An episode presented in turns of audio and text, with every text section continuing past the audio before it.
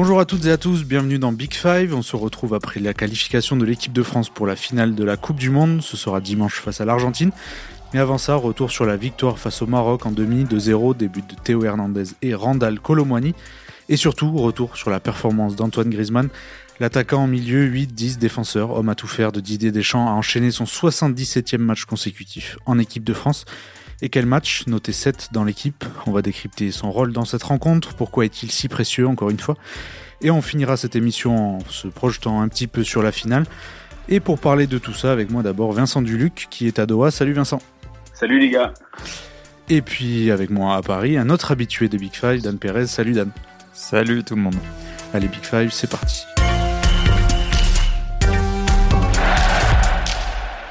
Vincent, pour commencer, euh, je voulais qu'on se replonge un peu dans, ta soirée de, mercredi soir. Euh, vu du stade au coup de sifflet final, quand il s'agit de, penser à la, prestation d'Antoine Griezmann, c'est quoi ta, première impression et ce qui t'a le plus frappé dans, cette rencontre? Ah, on commence tout de suite, dans le vif du sujet. Exactement. ce qui m'a frappé, comme tout le monde, c'est son incroyable générosité défensive, sa manière de surgir dans la surface euh, pour couper une trajectoire, pour arracher un ballon, pour en dévier un autre, euh, de, venir secourir les autres. Et en même temps, pendant tout le match, on va rentrer directement dans le débat, j'ai eu ce recul de me dire, avec le ballon, il a quand même pas tant d'influence que ça dans ce match. Et en fait, peut-être que j'ai sur-interprété cette partie-là de son match, mais c'est vraiment le sentiment que j'ai eu. Et quand il a fallu le noter, bah, je me suis dit, franchement, il s'est tellement levé... Euh, comment dire, lever les fesses, que, que, ça mérite un bon set. Voilà. Et en plus, il, est évidemment impliqué sur le premier but, et ça, c'est pas rien. Mais voilà. Et j'ai, globalement, c'était, c'était un sentiment assez partagé, dont je sais qu'il a été en décalage, mais c'était un sentiment assez partagé au stade. Euh, moi, j'ai pas eu un sentiment si différent. Euh, moi, j'étais pas au stade et après, je, revois le match euh, la nuit euh, avec des angles de caméra différents et parfois plus larges. Je suis plutôt d'accord avec ce que, dit Vincent. Après, la question, c'est comment on, comment on évalue cette espèce d'adaptation de Griezmann à ce dont le match a besoin, ce dont l'équipe a besoin au moment où elle défend. Et c'est ça que j'ai trouvé fort. Effectivement, Bon, je pense pas qu'il y ait lieu de, débattre de la note, mais, mais oui, c'est plutôt sur le registre défensif qu'il est, s'est montré hier face au Maroc. Et, c'est ça que je trouve fascinant chez lui, parce qu'on savait, on savait qu'il avait un goût pour l'effort défensif. On découvre dans cette Coupe du Monde où il joue dans une position un peu plus reculée, il doit surtout défendre dans une position un peu plus reculée. On découvre dans cette Coupe du Monde qu'il a un goût et un talent pour la position défensive et plus reculé pour avoir certains réflexes euh, dans la surface. Et c'est là où il, est le plus étonnant, le plus étonnant, pardon. Et c'est pour ça que après le match, de mon côté, je me dis aussi, oui, c'est le joueur que j'ai envie de, retenir sur ce match. S'il faut en retenir qu'un, même si évidemment. Euh, Loris a été important à des moments, Konaté, etc. Mais, voilà, c'est ça qui m'a marqué chez, Antoine Griezmann. Ouais, euh, hier après le match, on s'était fait la réflexion avec d'autres euh, collègues ici. Est-ce que l'ouverture du score précoce et le fait qu'ensuite l'équipe de France décide de, laisser le ballon à, l'équipe du Maroc sans trop de, de sans trop de problèmes à le faire, si je peux dire, euh, change un peu le, rôle de Griezmann dans ce match Est-ce que je veux dire s'il y a eu 0-0 à la 30e, peut-être Vincent, est-ce qu'on aurait vu un Griezmann bah, beaucoup plus euh, proactif avec le ballon et plus euh, utile, je veux dire, avec le ballon que par rapport à ton impression? J'en sais rien parce qu'il y, a quand même une nuance à apporter à, l'éventuelle théorie de il a cessé de jouer avec le ballon parce qu'il voulait juste aider à défendre. Parce que bien défendre, ça peut être aussi avoir un peu plus le ballon, le conserver mieux, qu'on l'a fait globalement. Mais c'est vrai que l'équipe de France a quand même laissé le ballon à tout le monde depuis le début, même à l'Australie même, même à la Pologne qui n'a pas dû l'avoir plus de 32% dans un match, donc c'est quelque chose de pas nouveau. Après, ce qui m'a intéressé dans le, dans le match de Griezmann, effectivement, c'est que dans un premier temps, il cherche à faire la différence offensivement. Il, fait deux appels très similaires. La première fois, Raphaël Varane ne, lui donne pas, et la deuxième fois, 15 secondes après, Varane ose lui donner, et là, ça aboutit au premier but. Et après, on le voit beaucoup moins se projeter. On le voit une seule fois déborder, être pris à un moment par un, défenseur marocain. Et c'est vrai que ce qui, me, marque effectivement, c'est sa capacité à défendre. Euh, et à défendre de manière intéressante. Je suis pas sûr qu'il ait toutes les clés, par exemple, du recul frein sur, sur certaines positions. C'est plutôt quelqu'un qui va surgir à un endroit où on s'y attend pas, à un moment où on s'y attend pas. Et ça, c'est vraiment intéressant. Mais en revoyant le match, je me suis dit, par exemple, que Aurélien Chouameni avait fait des choses plus intéressantes qu'Antoine Griezmann avec le ballon. Et ça m'a un petit peu surpris. C'est pas quelque chose que j'avais forcément vu en direct. Et c'est ce que je me suis surpris à constater euh, en, revoyant le match une, deuxième fois. Oui, il y a notamment euh, des, avancées avec le ballon de, de Chouameni qui sont intéressantes après des, récupérations. Après, c'est sûr que, en fait, euh, disons qu'en 2018, même quand l'équipe de France avait le, enfin, laissait le ballon, tu pouvais voir Griezmann, une fois la récupération faite, pour euh, mener la, contre-attaque. C'était souvent un des premiers appuis qui fluidifiait un peu le jeu et qui rendait un ballon à, souvent à Pogba qui arrivait face au jeu et qui pouvait lancer euh, Mbappé. Il y avait un mécanisme comme ça entre les trois qu'on voyait souvent. Et là, la, différence aussi dans cette Coupe du Monde, c'est que, que puisque Griezmann part de, part de plus bas, à la récupération, notamment quand l'équipe de France est repliée, bah, tu peux moins trouver Griezmann devant toi. Euh, par rapport à 2018. Et je pense que ça, coûte notamment dans sa production offensive.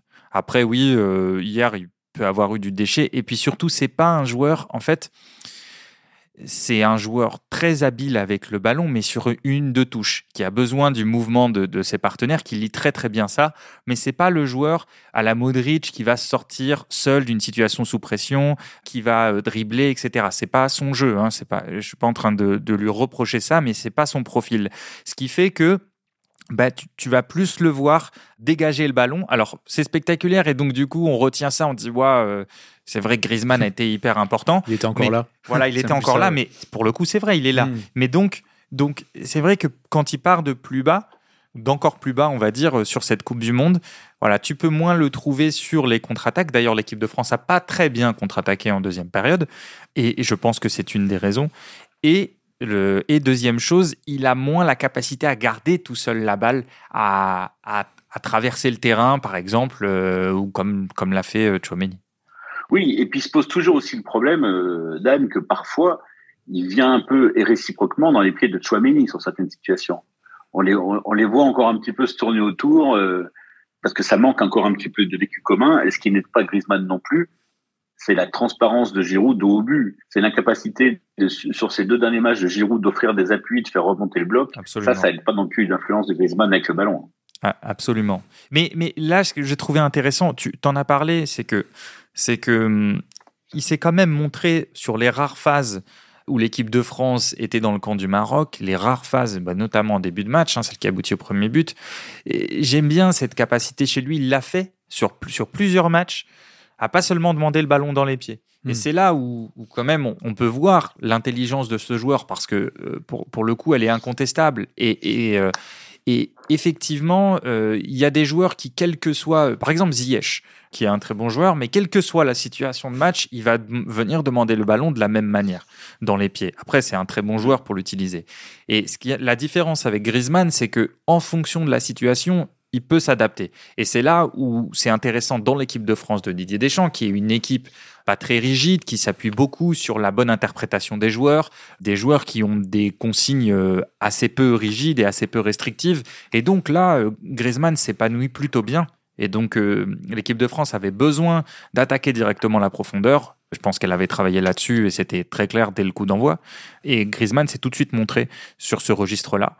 Et euh, on l'avait vu. Une précision dans ce domaine, pardon, juste une précision dans ce domaine, c'est qu'en fait, c'est un registre qui est assez commun dans l'équipe de France de Deschamps. C'est-à-dire, par exemple, c'est quelque chose que Matuidi faisait énormément en 2018 hmm. et que Rabiot a beaucoup fait aussi depuis le début de la compétition. Ouais. Et justement, est-ce que l'absence de Rabiot, ça n'a pas changé un peu le, le bah, fil de son match à lui? Pour moi, je pense que l'absence de. En fait, on, on, a vu hier, même si Fofana fait pas un mauvais match, on a vu hier à quel point Rabiot, depuis le début de cette Coupe du Monde, jouer, alors on va pas pour deux, mais pour un et demi, on va dire, parce qu'il a une zone du terrain, mais comme euh, Chouameni aussi, je mm. pense, mais, mais Rabiot, c'est plus, plus net, a une zone du terrain très large à couvrir, a beaucoup de volume de jeu. Bon, c'est souvent le, le joueur qui fait le plus de, de sprint d'ailleurs dans les, dans les matchs de l'équipe de France. Euh, pourquoi je dis ça? Parce que le fait qu'il soit absent, il y a une moins bonne gestion du côté gauche parce que l'équipe de France gère son côté gauche d'une manière un peu, un peu singulière, c'est-à-dire qu'elle compte beaucoup sur euh, les rééquilibrages de Rabiot et, le, volume surtout, parce qu'évidemment, c'est dans le dos de Kylian Mbappé qui est, euh, qui est assez peu productif dans ce registre.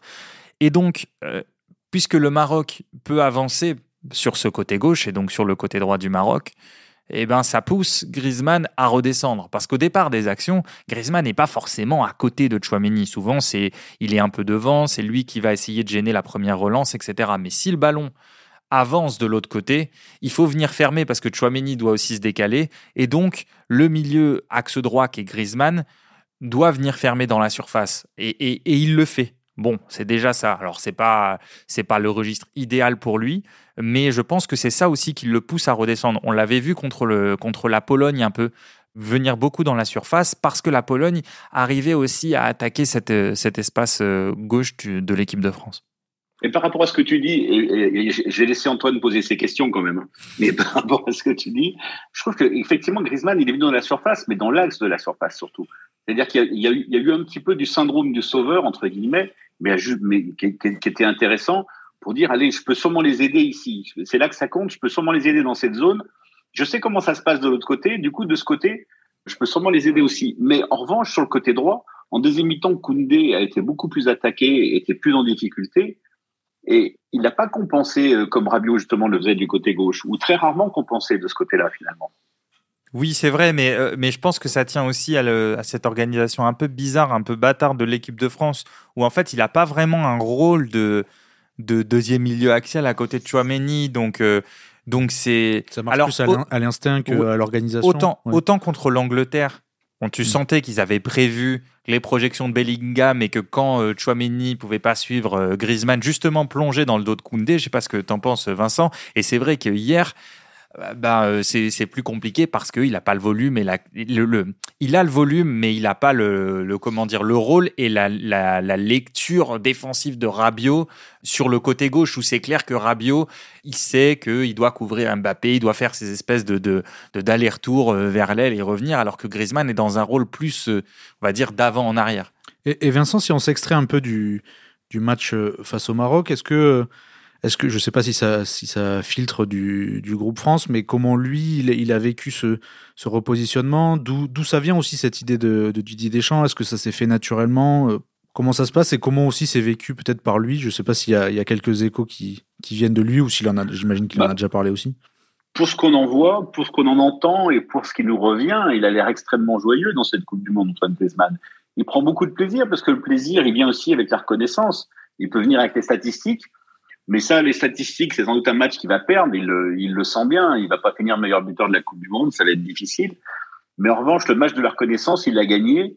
Il est célébré mondialement pour, le, pour la qualité du tournoi qu'il fait. Et, et, et, et, ça mue, au contraire, je trouve que ça mue surinterprète un petit peu parfois le, le, contenu de ces matchs et ça lui est extrêmement, ça lui est extrêmement favorable. Mais dans un premier temps, moi, ce dont je me souviens, ce qui m'avait marqué, c'est qu'à l'Euro 2021, il était victime du retour de Benzema. C'était Giroud qui jouait pas, mais c'était Griezmann qui s'éteignait un petit peu à cause de, à cause de la présence de Benzema dans, dans, dans une zone et dans, un profil qui pouvait lui ressembler un peu. Et puis à cause aussi de la quasi-exclusivité de la relation technique Mbappé-Benzema, qui était très recherchée parce qu'il fallait s'adapter rapidement. Et je trouve que Griezmann était, était un peu victime de ça, qui s'éteignait à petit feu, et que là, se repose positionnement, mais ça l'a, ça ça l'a transformé, ça l'a libéré, ça l'a soustrait à la pression d'être le, sauveur, le buteur, le passeur indispensable. Et ça lui a fait beaucoup de bien. Et je suis tout à fait d'accord avec Vincent.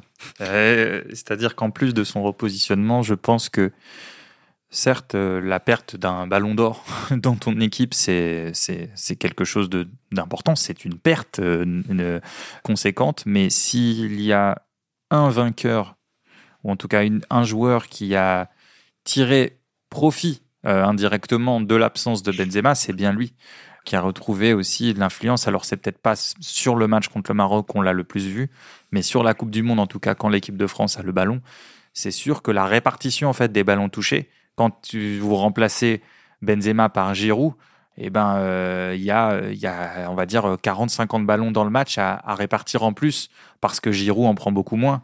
Et donc, euh, bah, un joueur comme Griezmann peut retrouver de l'influence. Et vu que c'est un joueur qui a besoin d'être sans cesse connecté au jeu, au contraire de, qui, peut parfois, euh, pendant 10 minutes, euh, se déconnecter, se détacher complètement à la fois de son bloc et du ballon, et puis ensuite être très tranchant. Donc Griezmann, c'est un joueur de, qui, est, qui est là pendant tout le match en général, hein, qui est dans la continuité, même défensivement, quand il peut pas l'être offensivement. Et donc, et donc c'est vrai que l'absence de Benzema peut lui, enfin, lui a profité d'une certaine manière. Hmm. Et c'est un peu le sens de ton décryptage aussi aujourd'hui, non pas la comparaison avec, euh, avec ou sans Benzema, mais, mais le fait que aujourd'hui c'est le, garant de l'identité des champs, que c'est lui qui est au cœur du jeu. Enfin, le plan tactique ne peut fonctionner presque qu'avec lui.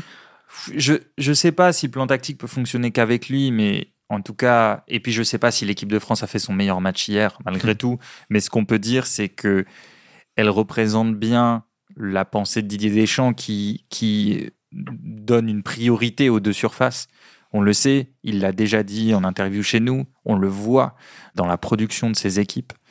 Et la dernière chose, on voit surtout que l'équipe de France arrive, et ça pour moi c'est la grande force de Deschamps, et j'arrive à Griezmann, mais la grande force de Deschamps, c'est d'avoir gagné la bataille culturelle sur la France. C'est-à-dire que tout le monde est convaincu de jouer comme ça. Il n'y a pas de considération esthétique ou morale à laisser le ballon au Maroc, qui est la surprise de la compétition. Toi, tu es le champion du monde en titre, tu as en face la surprise de la compétition qui avait jamais le ballon, et c'est pas grave, tu peux passer une mi-temps dans ta surface et ça crée pas de panique. Et je trouve que Griezmann, alors que c'est un milieu de terrain, incarne bien ça. C'est-à-dire, OK, bah, je vais aller dans la surface, dans notre propre surface. Et s'il faut vivre 45 minutes comme ça, alors c'est pas l'idéal, mais on panique pas et on prend du plaisir. Et on arrive aussi à ne pas se frustrer malgré le statut qu'il pourrait y avoir euh, au sein de, certains de ces joueurs, parce qu'ils sont quand même champions du monde en titre. Mhm. Et pourtant, ils, arrivent à se mettre dans la peau du petit, parfois, entre guillemets. Mhm. Sachant qu'il faut peut-être aussi noter que Antoine Griezmann a a connu quand même quelques périodes plus compliquées d'un point de vue physique et qu'il a l'air en tout cas euh, en pleine capacité de ses moyens. Et évidemment, livrer ce genre de performance, surtout euh, à, ce volume de d'endurance, euh, ne peut aller de pair qu'avec ça, je pense. Vincent, tu, tu es sur la même ligne que Dan par rapport à, à cette victoire culturelle de Deschamps? Oui, mais absolument. Mais c'est en fait c'est une victoire culturelle qui lui est offerte sur un plateau par les circonstances. C'est-à-dire qu'en fait, il n'a pas eu besoin de poser le débat. Il n'a pas besoin de, dire bon, vous préférez gagner en jouant comme je joue, ou vous préférez euh, qu'on fasse l'euro avec euh, avec quatre attaquants et qu'on se fasse remonter de 3-1 à 3-3 en 10 minutes contre la Suisse? Il n'a pas eu à poser le débat parce qu'en fait, le débat de fait, c'est comment faire une équipe avec ceux qui restent. Et c'est ça qu'il a fait. Il avait à peu près, il a quoi? Il a 12 titulaires possibles, allez 13 en poussant un peu les murs.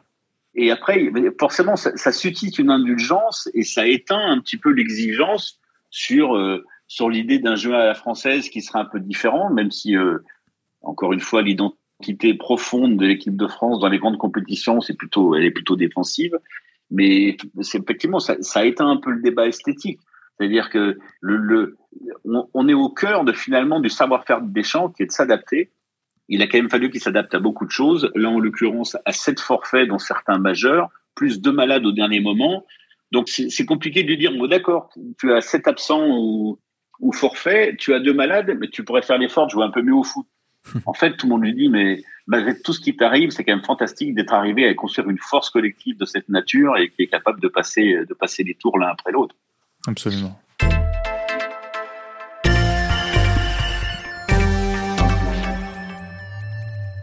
Pour euh, la dernière partie, messieurs, de ce, podcast, j'aimerais qu'on se projette un peu sur le, sur le match suivant, la finale. Alors, on va pas débattre si ça sera une victoire esthétique ou non, mais, euh, ben, revenons peut-être sur, le, sur la question de, de Didier Deschamps qui laisse le ballon sans souci à ses adversaires. Vous attendez à, non pas à quel type de match, mais à, quel scénario? Est-ce que Deschamps fasse ce même pari euh, face à l'Argentine? Déjà, il faut dire que le but précoce t'arrange aussi dans ton idée de laisser le ballon donc forcément, s'il y a un but précoce, peut-être que les, considérations du début de match vont rapidement voler en éclats.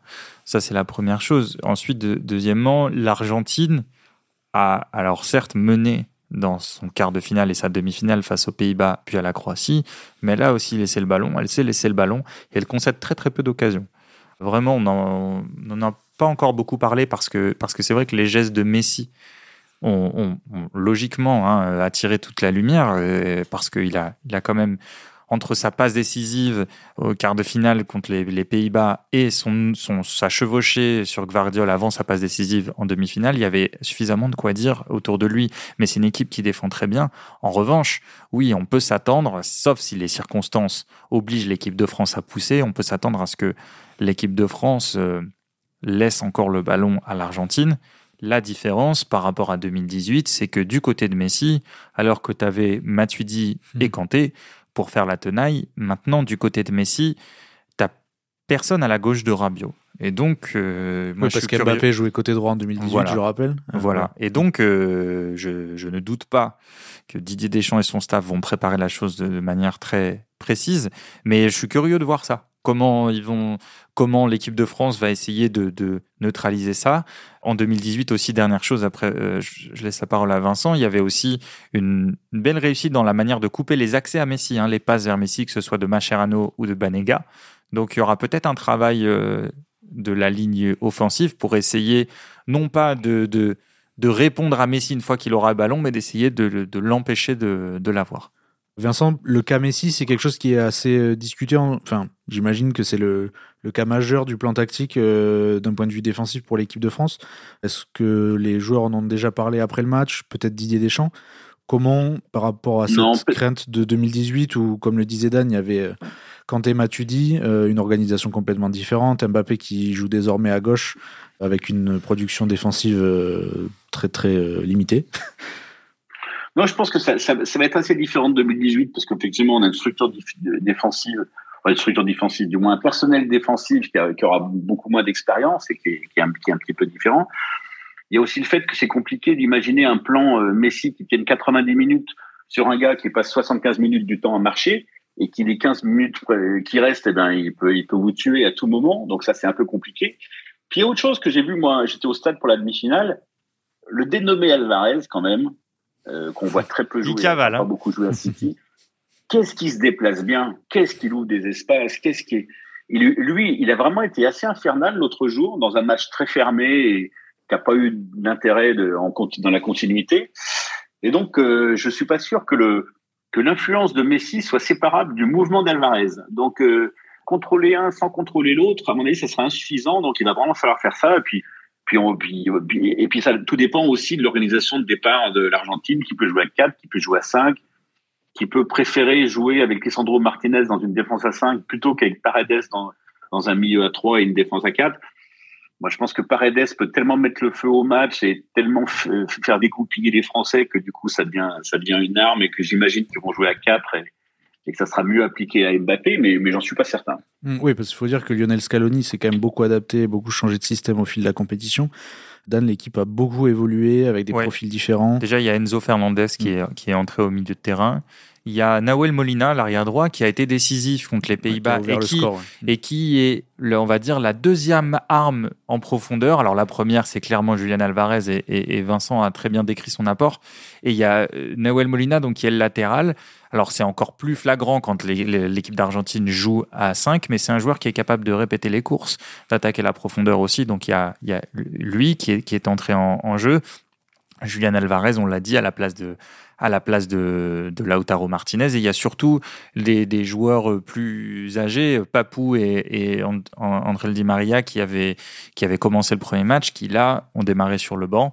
Effectivement, Scaloni a changé de formule contre l'Australie en 4-3-3, contre les Pays-Bas en 3-5-2, en demi-finale contre la Croatie en 4-4-2. Donc c'est moins lisible que les Bleus qui, pour le coup, ont leur équipe type, leur, leur organisation type même si la Rabio et Upamecano étaient, étaient malades, mais, mais globalement, on sait à peu près euh, comment ils vont jouer. Alors, est-ce que ça peut pousser des champs à changer? Ce serait étonnant parce que tu vas en finale avec une, une équipe type et, et, une, organisation, ce serait. Faire changer, sachant que le retour probable d'Upamecano et de Rabio. Euh, oui, mais je parle plus pas, par rapport oui, parle pas des joueurs, ouais. Je plutôt euh, de changer d'organisation, je sais pas, mettre hmm. un autre milieu ou, ou sortir Giroud, je sais pas. Mais en revanche, en cours de match, peut-être que le, peut-être que le, match peut se jouer voilà, en cours de la rencontre. L'équipe de France a aussi du, du monde sur le banc. Peut-être que le moment où, Giroud sortira, il y a un équilibre plus clair sur l'aspect défensif parce que tu peux défendre à gauche et à droite de la même façon, donc défendre à l'intérieur un peu mieux. Voilà, le match va durer euh, et, c'est vrai que Messi, euh, il est capable de, disparaître hein, pendant, 30 minutes en deuxième mmh. période et puis d'un coup d'allumer l'étincelle euh, à 10 minutes de la fin. Ça va être un match de moment, comme souvent, comme souvent les tournois. L'équipe de France sait très bien le faire pas forcément contrôler le match, mais réussir à sanctionner ces bons moments. On se rappelle la euh, première période de finale de la Coupe du Monde 2018, euh, voilà. la Croatie. Hmm. Voilà, et euh, l'équipe de France a quand même un savoir-faire là-dessus. Mais en tout cas, oui, enfin, on, a, on a hâte parce que c'est c'est une grande finale. Et puis surtout, l'équipe de France, c'est l'équipe des. Il y a beaucoup de joueurs qui, qui s'expriment. Et, et, en phase 2, il y a, il y a potentiellement le, le, le, futur meilleur joueur de l'histoire. Donc, donc on a hâte. Qu'est-ce que vous lui voyez comme défaut à cette équipe d'Argentine Vincent, peut-être, euh, je me demandais en, en, voyant le, les matchs de l'Argentine, est-ce qu'elle n'a pas un déficit de vitesse par rapport à, en défense notamment, par rapport à des, des joueurs euh, comme Mbappé, Dembélé? Bon, face à Mbappé et Dembélé, beaucoup de joueurs ont un déficit de vitesse, mais est-ce que c'est pas un des gros points faibles de cette équipe? Si, peut-être, mais comme disaient les anciens, quand, les autres vont trop vite, ils verbalisent. Hein. Donc, donc déjà au niveau de la vitesse, ils sont un petit peu moins embêtés. Il y a des choses chez elle que que j'aime pas, notamment son, vice excessif et parfois sa brutalité et, le sale esprit de, de Paredes. Mais je suis vraiment pas convaincu que ce soit des défauts. Je pense même que quand on arrive à ce niveau, c'est quand même plutôt des qualités. Ça correspond à l'identité profonde et à la passion des, des Argentins pour ce jeu ça correspond aussi à leur manière de, de, jouer un match, c'est-à-dire qu'essayer de faire sortir son adversaire de son match, ça fait partie de la, de la qualité d'un joueur à leurs yeux. Donc je ne retrouve pas tant de défauts que ça. Même Otamendi, qui en club est, est un défenseur de l'ancien temps, il faut quand même le dire, mais je trouve plutôt bon dans le tournoi. C'est là qu'on voit la différence aussi entre le, foot de sélection et le foot de club. En sélection, on peut faire illusion. On a vu Maguire avec l'Angleterre le faire également. Et là, Otamendi, c'est le patron de la défense. Il arrive, il arrive à tenir. Non, je trouve pas beaucoup de défauts. Alors, je pense qu'ils vont jouer en 4-3-3 avec Angel Di Maria qui va rentrer à droite. C'est un peu la rumeur qu'on entend, qu'on entend poindre ici. Mais euh, non, il y a peu de défauts parce que quand ils décident de pas jouer pendant une demi-heure comme ils l'ont fait en demi-finale, c'est pas un défaut puisque la première fois qu'ils pentichent le milieu ou presque, ils vont marquer. Donc, euh, donc, le match se déroule selon leurs souhaits, selon leur, selon leur plan.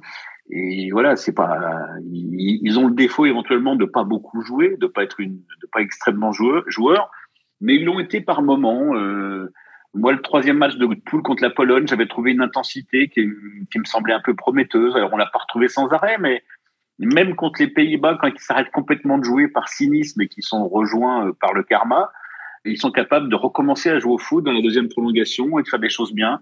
Donc, je trouve que c'est une équipe plutôt complète et pour moi, ils sont un petit peu favoris quand même par rapport à l'équipe de France.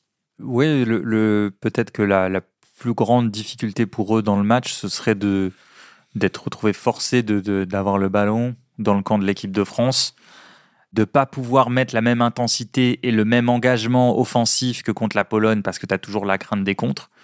Donc voilà, c'est peut-être mm. la configuration qui pourrait leur porter le plus préjudice parce que là, effectivement, euh, l'équipe de France pourrait contre-attaquer si elle le fait un peu mieux. Ça pourrait faire mal euh, à l'Argentine, mais c'est une équipe qui, quand elle veut défendre, en revanche, défendent très très bien et concèdent très peu d'occasions. Hein. Sur cette Coupe du Monde, euh, ils sont très très peu concédés. Hmm. Dan, peut-être pour finir, euh, je connais ta passion pour les coups de pied arrêtés. Euh, est-ce que ces deux équipes, enfin l'équipe de France, je pense que les gens le, voient un peu. L'Argentine, est-ce que c'est une équipe très préparée, qui a beaucoup de combinaisons ou c'est plutôt instinctif, je dirais? C'est pas une équipe qui a des combinaisons novatrices. C'est pas l'Angleterre ou ou le Danemark. Ou, le Danemark, ou euh, même le Maroc avait une espèce de petite spéciale du coup franc fort au, poteau. Voilà, au mm. premier poteau devant, devant le gardien. Voilà, après, euh, euh, je pense que l'équipe de France voilà, sur corner aura son, son organisation habituelle avec ses joueurs en zone au niveau du premier poteau et puis, et puis les autres en individuel. Évidemment, hein, ça peut basculer là-dessus, mais bon, comme, comme chaque, match, voilà, bien sûr. comme mm. chaque match. Eh bien, très bien, messieurs. Euh, eh rendez-vous dimanche pour voir ça. Quant à nous, on se retrouvera lundi dans Big Five. Euh, bah, N'hésitez pas d'ici là à lire le journal, le site internet, à écouter le salon tactique de l'équipe sur Twitch. Merci à vous deux, Vincent Duluc et Dan Pérez. Merci aussi à Roland Richard à la réalisation. Et enfin, merci à vous qui nous avez écoutés jusqu'au bout. Big Five est à retrouver sur le site de l'équipe et toutes les plateformes de podcast. Bonne finale et à très vite. Ciao, ciao.